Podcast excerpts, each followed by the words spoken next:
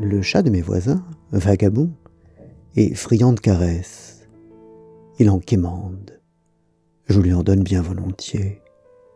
Et je pense que s'il me les quémande, c'est parce qu'il sent que j'ai plaisir à les donner. Avec les animaux, comme avec les êtres humains, la caresse, dès lors qu'elle ne s'impose pas, est bijective à la fois donnée et reçue, plaisant à qui la donne comme à qui la reçoit. Au point qu'à strictement parler, la caresse ne se donne pas plus qu'elle ne se reçoit, elle se partage, elle est un dialogue.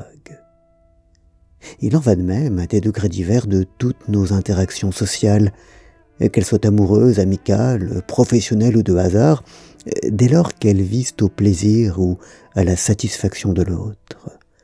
Et avec tous les vivants, ceux du moins qui paraissent avoir une conscience.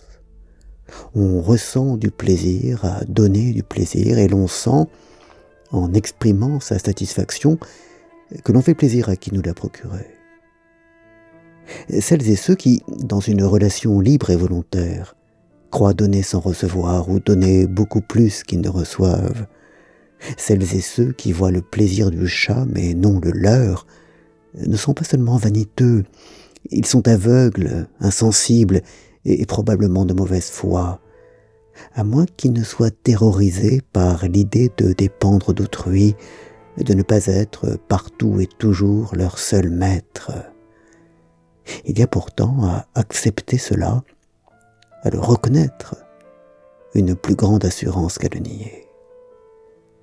Vagabond, lorsqu'il veut des caresses, se couche sur le dos et appelle. Katia trouve ce genre d'attitude indigne parce que preuve de faiblesse. Mais l'argument est indéfiniment retournable. Accepter de montrer sa faiblesse, c'est faire preuve de force. S'y refuser, c'est montrer sa faiblesse et ne pas comprendre que c'est de l'acceptation d'un déséquilibre initial que peut venir, comme dans la marche, l'harmonie d'un dialogue, c'est dommage.